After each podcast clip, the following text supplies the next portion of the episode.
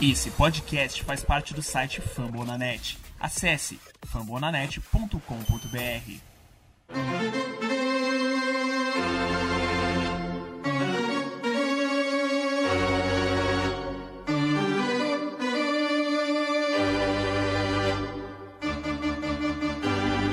It's time for Dodger Baseball.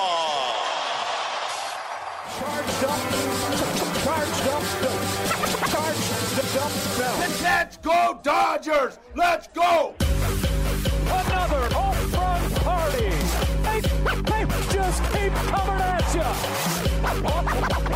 you.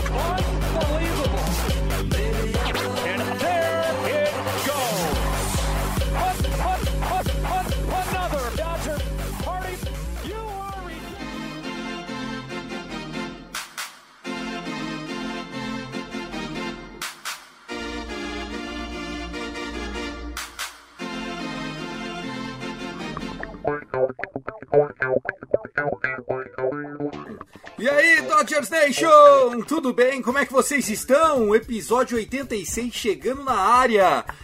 É, depois de 99 dias de espera, sim, acabou a greve, acabou o lockout. A temporada 2022 da MLB agora tem data marcada 7 de abril, Opening Day da Major League. Certeza vai ser um grande ano para você que é fã do beisebol e para você que é da torcida do Dodgers. Amém, né? Que seja maravilhoso. Eu sou o Thiago Cordeiro. Estamos falando do Dodgers Cast, um podcast que faz parte da família Fambonanet. Assim que saiu a notícia, eu me preparei para gravar isso para você. Pode ter alguma notícia que passe um pouquinho ou não. Os free agents poderão a partir de agora assinar com as equipes.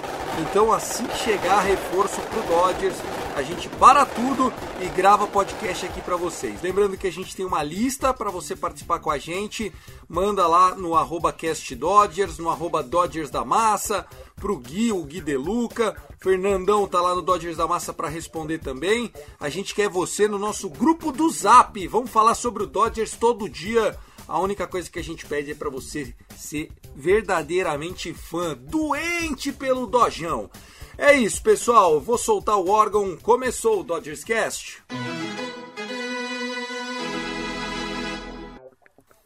Episódio 86 chegando para vocês, fim do lockout. Seja bem-vindo à temporada 2022. Quero fazer aqui antes da gente começar falando sobre o final da greve. Eu quero trazer para vocês em primeira mão aqui duas questões. A primeira delas é que nós temos dois anos de Dodgers Cast. O Hudson ou Ulisses, bom, não sei quem que me lembrou lá no grupo, que a gente estava completando dois anos de Dodgers Cash. E eu não sabia, o Dodgers Cash e o Rebatida Podcast aqui da Famonanet foram publicados no mesmo dia. Então a gente foi pioneiro de tudo no beisebol aqui no Brasil, formato podcast, falando de beisebol, falando do Dodgers. E por isso que a gente é super bem recomendado. Só tenho a agradecer cada um de vocês nesses dois anos. Muito obrigado mesmo. Segundo ponto, nós vamos fazer live. Vamos fazer uma live antes da temporada. Eu, Gui e o Fernandão. Vamos ver se a gente convida a galera, quem mais pode participar. A verdade é, apenas questões técnicas vão surgir, mas eu já quero que você comente aí se acha legal que a gente faça live, se esse formato vocês acompanham. O Dodgers Cast está querendo implementar também um pouquinho de vídeo para vocês. Eu preciso do feedback, certo? Agora sim, começou o Dodgers Cast.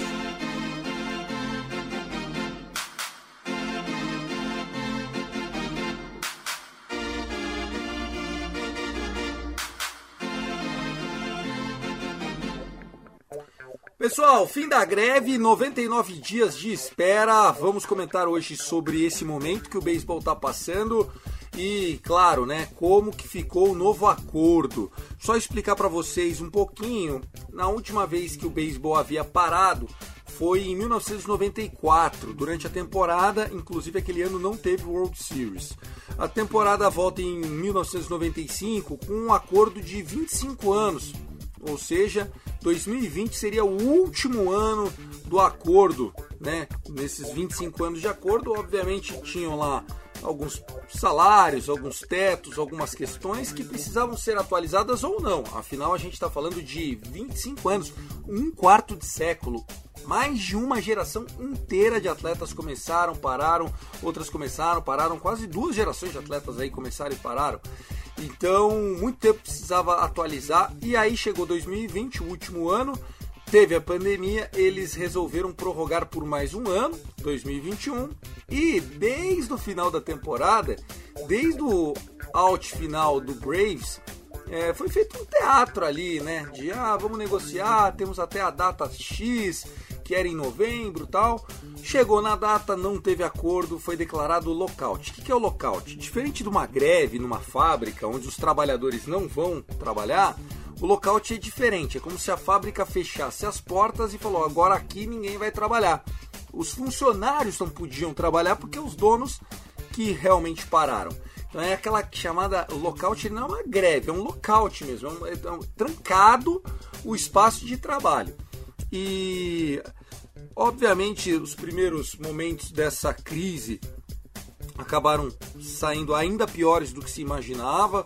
O Rob Manfred muito criticado, inclusive eu separei um trechinho do discurso dele. É, ali você vê a voz de um cara falando sorrindo e tal. Teatro. Dificilmente Rob Manfred renova o seu contrato em 2024. Né? É, esse acordo se o último foi feito por 25 anos, esse foi por apenas 5 anos. Ou seja, ó, num piscar de olhos, num estalar de dedo, você vai ter de novo greve no beisebol, provavelmente.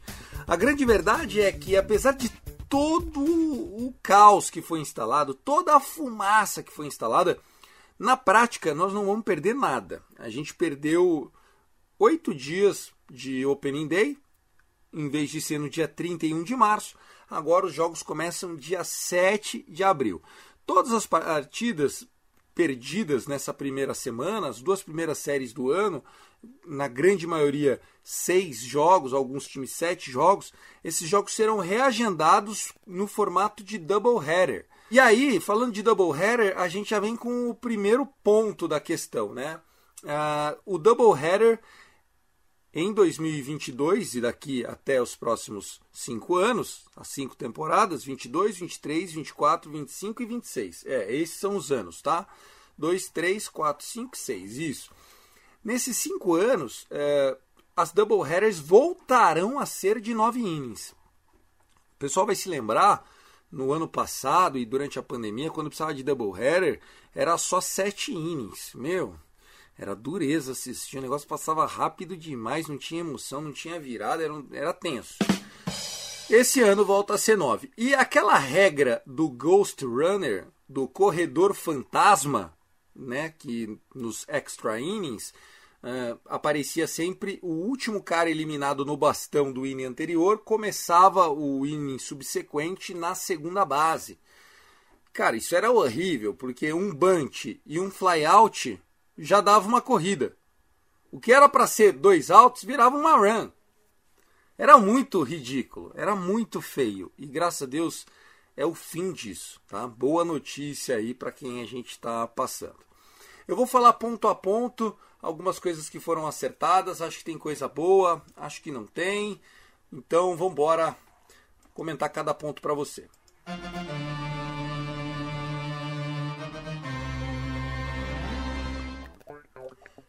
Primeiro ponto que interessa pra gente, como torcedor do Dodgers, obviamente é o nosso DH, né? A partir de agora, a National League, assim como a American League, tem DH, tem o Designated Hitter. É aquele jogador que só aparece no spot do pitcher para rebater. Então, Clayton Kershaw no bastão, nunca mais. Nunca mais. Quando eu falo nunca mais, é nunca nunca mais. Só se fizerem graça. Porque time com o de cara, nunca mais vai precisar de pitch hitter no final do jogo para tentar um double switch. Chega, né? É triste pelo lado do fã do beisebol, é triste por causa da tradição. Para nós que temos dinheiro, é ótimo. É a chance de trazer Fred Freeman e continuar tudo igual. quer dizer, tudo igual não, ainda melhor, né? Então, de-age é o primeiro ponto anunciado pelas medidas. Mudanças na regra. Ficou definido, pessoal, que a Major League Baseball vai em 2023 aplicar algumas mudanças. A primeira delas, que é a mais impactante no jogo, é o fim do shift, tá? Então, o shift, que é você posicionar os seus jogadores de infield do jeito que vocês quiserem, é, e o pessoal estava fazendo tipo três para um lado e só um para o outro. Isso estava muito comum. O Dodgers faz muito shift. A partir da próxima temporada, não dessa, vai ser proibido. A gente não sabe ainda o que é proibição, como vai burlar isso. Temos que esperar o Tampa Bay Rays jogar para a gente ver se dá para burlar o sistema. Outra mudança é a primeira, a segunda e a terceira base, as bases de running, não o home plate, eles ficaram um pouquinho maior. É, se eu pudesse falar quanto maior, dois polegares, vai, dois dedão. Bota um dedão do lado do outro. Ela ficou isso aqui mais larga para um lado e para o outro. Então parece que ela saiu de férias ou casou, vai. A, a base casou e engordou. Foi isso que aconteceu. A terceira mudança é um pitch clock, um relógio para arremesso. O arremessador, a partir de agora, ele tem uma contagem de segundos para fazer o próximo arremesso. Tipo aquilo que acontecia com o Pedro Baez, que ficava lá, olhava, olhava para cima, pedia outro pitch, olhava de novo, respirava, olhava para cima, olhava para o rebatedor. E aí ia com aquele movimento de jogar o bracinho pra dele para cima, chutinho e tal. Cara, já era. O jogador que estourar o relógio já recebe uma contagem contra, ou seja, um walk, tá bom? Então isso vai mudar bastante as coisas para o jogo em 2023. Uma mudança que tem pouco impacto para nós, mas a gente nunca sabe o dia da manhã, então pode ser que um dia seja de serventia, é que assim como acontece na NBA, os últimos times do draft vão participar de um sorteio. Uh, a Major League Baseball adotava a meritocracia restrita, ou seja, o penúltimo time do ano draftava em segundo, o último time do ano em pior campanha draftava em primeiro. O terceiro, a pior campanha em terceiro. Agora não. Agora vai ser loteria. Ah, Thiago, mas como é que é essa loteria? Amigão, acabei de falar, é igual a NBA, velho. Os primeiros 6, 7, 8 times tem diferentes odds. Bota lá numa, num sorteio tipo bingo, roda lá e sorteia. Sai o nome do seu time, se é o primeiro. Sai o próximo, é o 2, é o 3, é por sorteio.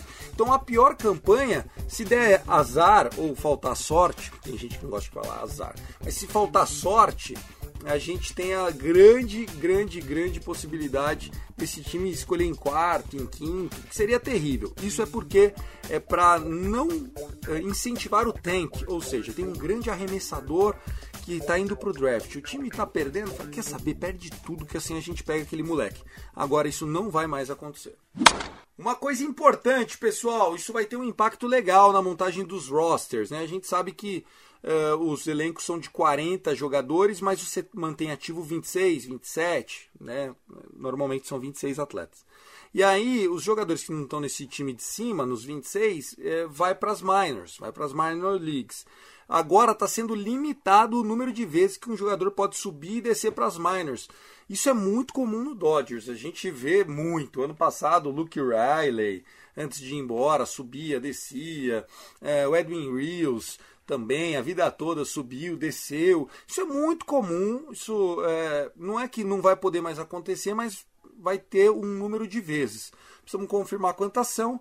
Ah, o que foi anunciado é que sim haverá esse tipo de implementação. O que mais está sendo falado aqui? Vamos falar de grana, bufunfa, algumas coisas mudaram, tá? Primeiro o salário mínimo salário mínimo dos jogadores eram de 570.500 dólares por ano, tá? É, e muitos jogadores recebem esse mínimo, muitos. você tem noção, Dustin May no nosso é, time recebe esse salário mínimo, muitos deles. O, o Mansi, quando veio, era salário mínimo, Chris Taylor, quando veio, era salário mínimo, quase que certeza é muito comum, tá? Os, os jogadores receberem o salário mínimo. É, teve um aumento aí, um aumento até em porcentagem legal, foi mais de 20% de aumento. passando de 570 mil para 700 mil no primeiro ano, e aí vai subindo 15 mil dólares por ano até chegar em 780 mil em 2026. Então, é, o jogador que recebe salário mínimo teve um aumento aí na nova negociação. Outra coisa que estava é, amarrando um pouco era com relação aos é, luxury tax. O que, que é isso? É o teto de gastos de um time. Um time no beisebol, ele pode gastar quanto ele quiser. Mas quando ele estoura o teto de gastos, o luxury tax, cada milhão que ele paga por fora, do, acima do teto, ele tem que pagar um milhão também para Major League Baseball. Então, por exemplo, uh, o teto desse primeiro ano é 230, vai subindo 3, 4 milhões por ano, acabando em 244 no ano de 2026. Então esse ano é 230. Aí o Dodgers, que hoje obviamente está abaixo disso, mas vai ter que contratar, fecha o ano em 260 milhões em salário. Aí o Dodgers vai pagar 30 milhões a mais dos 260 por conta do luxury tax. Você pega o valor excedente de 230 e dobra ele, esse é o imposto que você paga, tá? Uh, os jogadores queriam 260 milhões de luxury tax, ou seja, queriam que os times pudessem gastar mais sem precisar pagar imposto. Uh, os times com menor investimento, Baltimore Orioles, Cleveland Guardians, Tampa Bay Rays, Arizona Diamondbacks, esses times eles votaram contra, eles queriam menos. Isso atrasou demais as negociações. Que bom que deu certo chegar a um denominador comum. O que estava bem difícil de acertar é esse assunto agora. Também tem relação com dinheiro, que é o nosso Pre-Arbitration Pool. O que acontece? Os jogadores, com razão, achavam que muitos atletas jogavam muito mais beisebol proporcional ao que recebiam de salário, principalmente nos primeiros anos. Né? A gente viu isso acontecer muito com muitos jogadores e o principal deles foi o Corbin Burns do Milwaukee Brewers. Corbin Burns foi o Cy Young da Liga Nacional esse ano. O salário dele era 570 mil. Quanto que ele ganhou? 570 mil. E só. E é isso. E acabou. Aí, eh, os jogadores pediram nesse novo acordo que tivesse um valor de bônus para jogadores que jogassem muito bem, tá? Como que eles definiram isso? Eles fizeram um ranking do WAR. WAR, W-A-R, é uma métrica muito utilizada pela MLB nos dias de hoje. É, esse WAR é o quanto o time marca mais corridas e vence com a sua participação, quanto que você foi participativo naquele jogo. Né? O principal WAR do beisebol nos últimos 10 anos foi do Mike Trout. Né? Não que ele é um, o melhor de todos, todos os anos. Mas na grande maioria das vezes ele tinha um war muito forte. Assim como jogadores do Hall da Fama tendem a ter um war absurdo. Tá? Então, é, por base nesse ranking de war, entre aqueles jogadores que são pré-arbitration, ou seja, que ainda não entraram é, num acordo com os times, esses caras vão ter direito a uma fatia do bolo.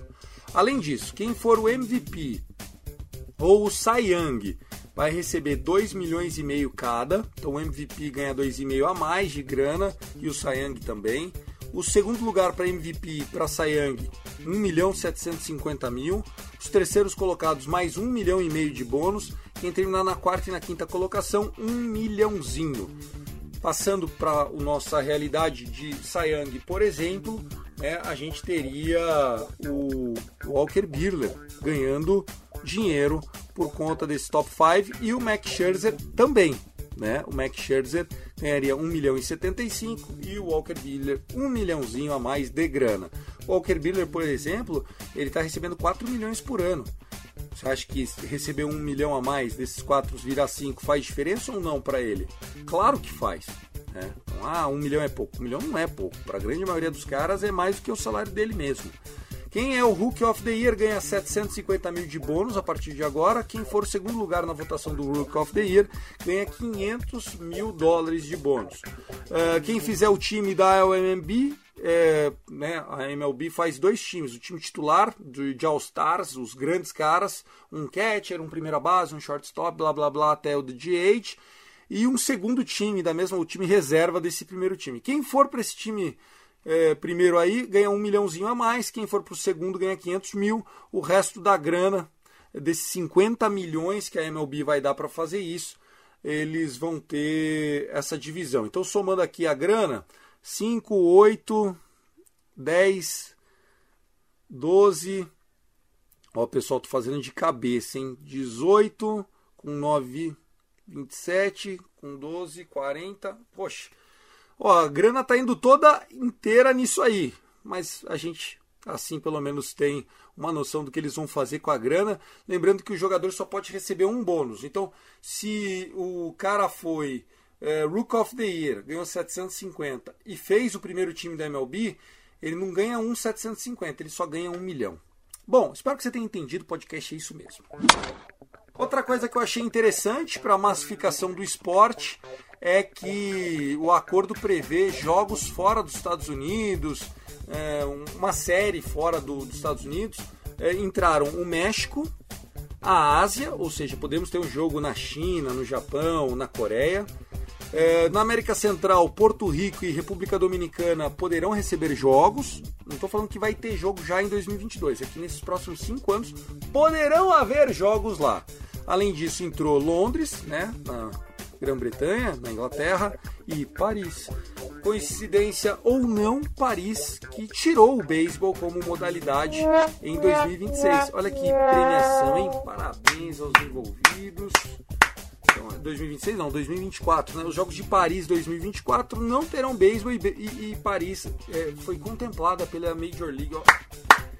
Ai, ai, não existe almoço grátis, né, Rob Manfred? Por falar em Rob Manfred, vou trazer um pouquinho do trechinho dele aqui.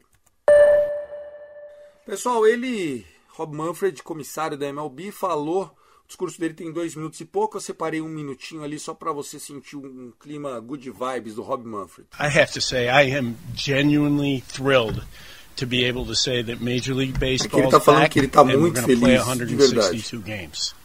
I do want to start by apologizing to our fans. Ele começa I know that the last few months have been difficult. There's a lot of uncertainty. The process of collective bargaining works sometimes, but I, I, é I, difícil, né? Às vezes as coisas acabam demorando um um, pouco mais. One of the good things about collective bargaining is Uma das coisas boas that it gives our players an opportunity to have input on what their workplace and the game uma das coisas boas é que é uma oportunidade dos, dos atletas falarem, se posicionarem, pensarem mais no jogo. and I respect the input that we received from them during this process, and we really tá did elogiando os atletas, falando que são grandes caras, que ele respeita todos. Looking forward, I could not be more excited about the future of our game. Que está muito excitado, uh, né? Está muito feliz e esperançoso com o futuro do jogo. in front of us the expanded playoff format will bring postseason baseball and maybe even more importantly, exciting September baseball to more markets. Bom, enfim, aí ele segue o discursinho dele, né, Rob Manfred. Bom, é isso, né? Rob Manfred. Hum, você não me engana, hein, cara. Espero que vocês tenham gostado do nosso episódio. É, o Dodgers Cast chega sempre para você, sempre trazendo um conteúdo diferente. Não deixe de participar da nossa lista. Mais importante é que o beisebol está de volta. A nossa primeira série do ano. A gente começa o ano no dia 7, tá, pessoal? Dia 7 vai ser a primeira série e não muda nada no calendário. Eles, eles não empurraram a primeira e a segunda série do ano. O que eles fizeram foi apenas apenas reagendar os jogos. Primeiro dia de jogo é dia 7 de abril, não tem jogo do Dodgers, tá? A gente começa fora de casa contra o Colorado Rocks. Sexta-feira, 8 de abril, às 6 e 10 da tarde, se eu não estiver enganado. Nossa, sextou, 6 da tarde. Já prepara o chopp, avisa a patroa. Você vai cestar demais nessa primeira série do ano. Eu acho que vai ser uma série é, com o Julio Urias, com o Walker Buehler. Não acho que o Clayton Kershaw, caso renove, já venha para essa primeira série. Começar no Coors Field nunca é bom sinal. A segunda série do ano, pessoal, a gente vai falar muito sobre isso, tá? É só porque eu tô empolgado Vai ter beisebol. Vai ter beisebol, acredita. Tem beisebol. É, a segunda série do ano é no dia 12, tá? Já é na terça-feira, mais uma vez fora de casa, um jogo contra a Liga Americana. E aí não é porque a gente vai jogar lá que vai ter de vai ter de em todo jogo agora, tá pessoal? Minnesota Twins, Minnesota Twins é o nosso segundo adversário. Então, ó, a temporada volta dia 7, quinta-feira, não tem jogo do Dodgers. A gente só tem jogo dia 8, 6 e 10 da tarde ou 7 e 10 da noite. Depende se vai acabar o horário de verão lá, sei lá como vai acontecer essa tragédia. E nós provavelmente teremos Julio Urias ou Walker Pirler no Montinho. Voltamos em breve com Fernandão e Gui De Luca, trazendo tudo sobre o Dodjão para vocês. Segue lá a gente, arroba Cast Dodgers. Eu sou o Thiago Cordeiro. E antes de encerrar, queria fazer aqui uma homenagem ao meu pai. É, algumas pessoas acompanharam minhas redes sociais, souberam que é, na quarta-feira de cinzas, na semana passada, portanto, é, um dia que infelizmente vou lembrar para sempre, 2 de março, meu pai teve um mal súbito, um infarto agudo do miocárdio, um ataque cardíaco. Eu estava presente no momento, porque ele começou a passar mal, minha mãe me chamou, deu tempo de eu chegar na casa deles. É, infelizmente não deu tempo de eu levar ele para o hospital. Ele teve um mal e assim, se hoje eu estou aqui falando com vocês, é porque eu me apaixonei pelos esportes americanos muito cedo. Meu pai sempre foi um fanático por esportes americanos. É, o beisebol não era um dos esportes favoritos dele. Né? Ele era muito fã de futebol americano, torcedor do Dallas Cowboys, muito fã da NBA, torcedor do Phoenix Suns e muito, muito, muito torcedor de automobilismo. Muito, muito. Assistia tudo que era de corrida, de kart a caminhão, passando por Fórmula Indy, Fórmula 1, NASCAR, tudo ele adorava. E eu peguei a paixão dos esportes com ele, não só por ser santista, não acompanhei ele nem no futebol americano, nem no basquete e no beisebol. No final da enfim, dessa história toda aí, ele gostava quando o Dodgers ganhava, porque eu ficava feliz. É, desde a minha adolescência, quando né, eu comecei a assistir jogos de beisebol, ele começou a ver que o, filho dele torcia pro Dodgers, daí ele falou, pô, então eu vou torcer pra esse time de azul maldito aí ganhar. Quando foi campeão, eu liguei para ele. Então, pai, obrigado por, por sempre ter me apoiado, tá? Tenho muito orgulho da nossa trajetória. Você tá me abençoando onde você estiver, tá bom? Forte abraço a todos, gente. I Love LA. Haverá temporada Go Dodgers!